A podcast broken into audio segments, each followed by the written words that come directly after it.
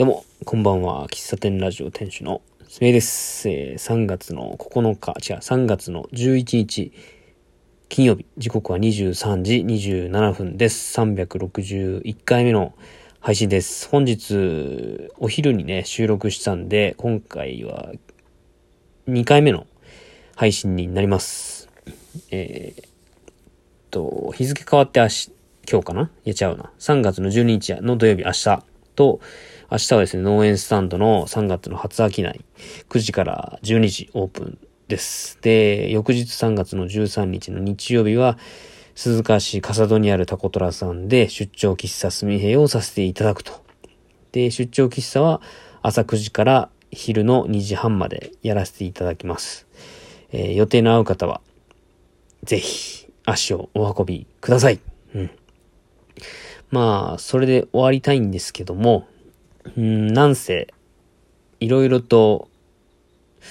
準備ができてないというか、準備できてるのかできてないのかわかんないような状況ですね。うん。まあ、農園スタンドに関して言うと、まあこれはもうずっとね、これまでやってきたことですし、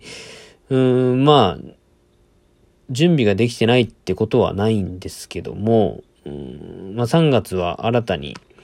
えー、出張喫茶をさせていただくと。で、しかもそれは飲食店で、で、その飲食店はすごく人気店で、で、常にお客さんが来る。まあ、しかも日曜日ですよ。で、そんな時に僕が、えー、まあ、コラボという形で出張喫茶をさせていただくんですけども、また前回の京都でやらせてもらった出張喫茶とはまた意味合いが違ってくる、うん、コラボですね。で、僕の中で人生で2回目になります。その出張喫茶。うん。で、この出張喫茶に関して、えー、っと、なんかノートに文章をまとめてたんですけど、うん、一応一回形になったんだけど、なんかアップするのが、アップするのがなんか、ちょっと、なんこの文章上げていいのか伝わるのか今更この文章書いていいんだろうかとかなんかなって、えー、公開せずに下書きに入れております。うん。そもそもなんで出張喫茶をやらなかった、これまでやってこなかったかっていう話と、うーん、まあ、自分の今の拠点はここですって話とかですね。で、出張喫茶をやりたくなった理由と、えー、出張喫茶でやりたいこと、求めてること。みたいな話を書いたんですよ。で、そのノートの中で一番言いたか、言いたいのは、うん、まあちょっと今ラジオトークでその辺話そうかな。まあ、頭の整理のために話そうかなと思うんですけども、うん、一番言いたかったのは、出張喫茶をなぜ今回やろうと思ったか。まあ、これまでやらな、やらなかったか。この二つですね。この前やる、これまでやらなかった理由、もうこれはね、かなり、うん、ニュアンス伝わるかどうかわかんないんですけど、僕これまで、うん、四日市の中でしかやったことがなくて、まあ四日市の中で、なおかつ、えー、諏訪公園と、まあ、これは一回しかやったことないですけど、霞ふ頭で初日の出コーヒーをしまして、で、今は継続的にマルフォ農園さんの農園スタンドえー、ビニールハウスで農園スタンドさせてもらってると。この3箇所で今までコーヒーの活動をしてきたと。えー、有料無料関わらずコーヒーの活動をしてきましたと。で、うん、特に諏訪公園の時に、意識してきたというかね、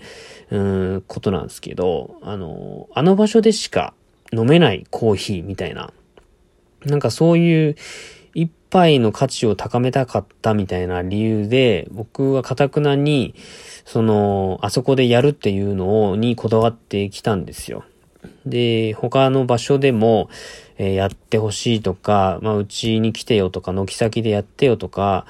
うん、なんかそういう話もあったし、えっ、ー、と、知り合い、仲のいい方からも、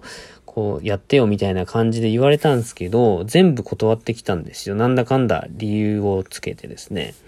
でそれは、まあその場所で、その他の場所で、えー、僕がコーヒーの活動をすると、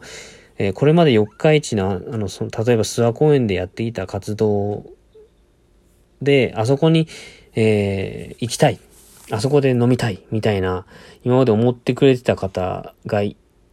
まあ、少なくとも、少なからずいて、で、その方たちにとって、まあ、まだ飲んだことがないけれども、あの、諏訪公園の、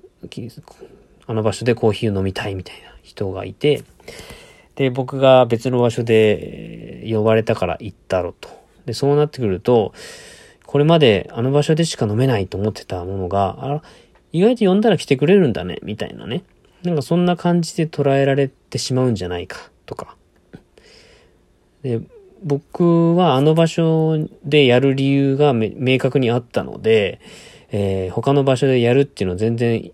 想像してなかったんだけど、コーヒーの活動をやっていく上で、まあそうやって周りの人から、うちでもやってほしいとか、いつか来てほしいみたいな言葉を聞いてるうちに、その始めたきっかけ、あの、夜の街でコーヒーを飲む機会、えー、週末の夜にお酒を飲んだ後飲める場所が四日市にはなかったので、まあ自分でそういう場所を作りたくて、まあ繁華街の公園で、えー、まあテーブルを広げてコーヒーを振る舞ったっていうのが、まあ一番最初のきっかけ、経緯ではあるんですけども、まあだからそういう経緯があった上なので、えー、他の場所でするっていうのは全然頭になかったんだけど、求められてくると、やっぱり自分も自分の中でも外でやりたいなとか、なんかそういうと気持ちと葛藤があってですね、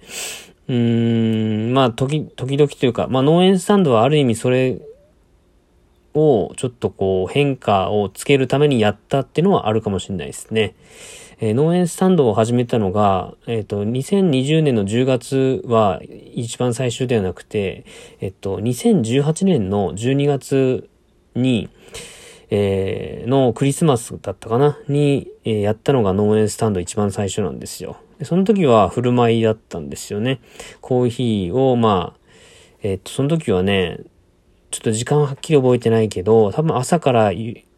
昼までやったと思うんですよ。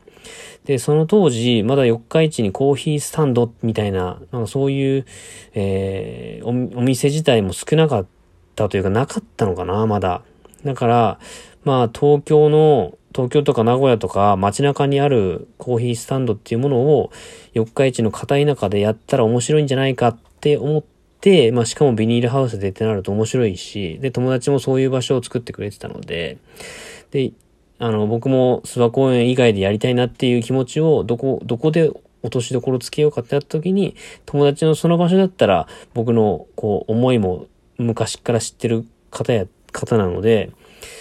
汲み取ってくれて、まあ僕もその落としどころとしてはすごくベストだったので、そこでさせてもらったんですよ。で、それから、えー、翌年2019年と、えー、冬やって、で、2020年の初日の出の時に霞ふ頭で、えー、コーヒーを振る舞い、初日の出の日に朝5時から、5時半から、えー、初日の出を拝みながらコーヒーを飲んでもらう機会を作るためにコーヒースタンドをやったんですね。で、その1ヶ月後1月にやって以来、まあそれでコロナがやってきたんで、そっから諏訪公園での活動はやってないんで、えー、そっから、えっ、と、半年後の2020年の10月に農園スタンドをオープンしたと。そして今に至ると。まあ今に至るってかなりはしょりましたけどね。で、まあ、なんか四日市のあの場所でしかやってこなかったっていうのが、まあ自分の中でのブランディングだったんですけども、そのブランディング、うん、まあブランディング、うん、まあブランディングとしましょう。ブランディングだったんだけど、それを曲げて、他の場所にこうコロコロ、まあコロコロって言い方変だけども、いろんな場所でするっていうのがなんか許せなかったし、うーん、なんか自分の価値を避けているんじゃないか、みたいなね。いうのがあって、なんか、すごい自分に壁を、ハードルを設けてたんですよ。ただ、そのハードルも、うーんと、農園スタンドでの活動が増えてきたってのもあるし、うーん、松田公園でやれなくなったし、農園スタンド以外での、まあ、拠点も、もう僕作っていかないといけないなっていうのがあったんですよ。まあ、正直なところ。まあ、ずっと丸穂農園さんの場所で、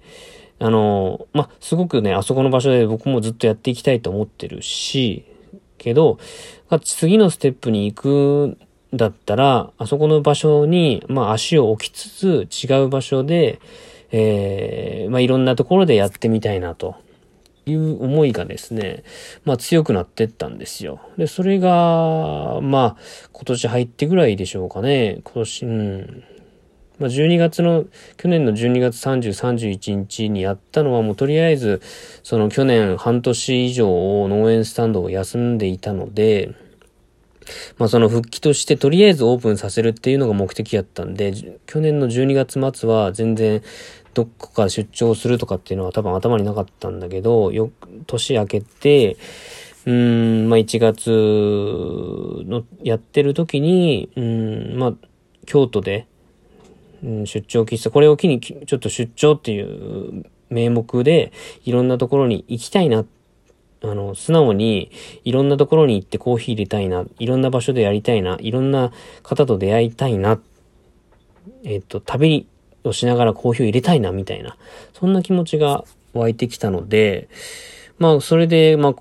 第1弾、第2弾は、まあ、全く知らない方ではないし、むしろ関係性の深い方の場所をお借りして、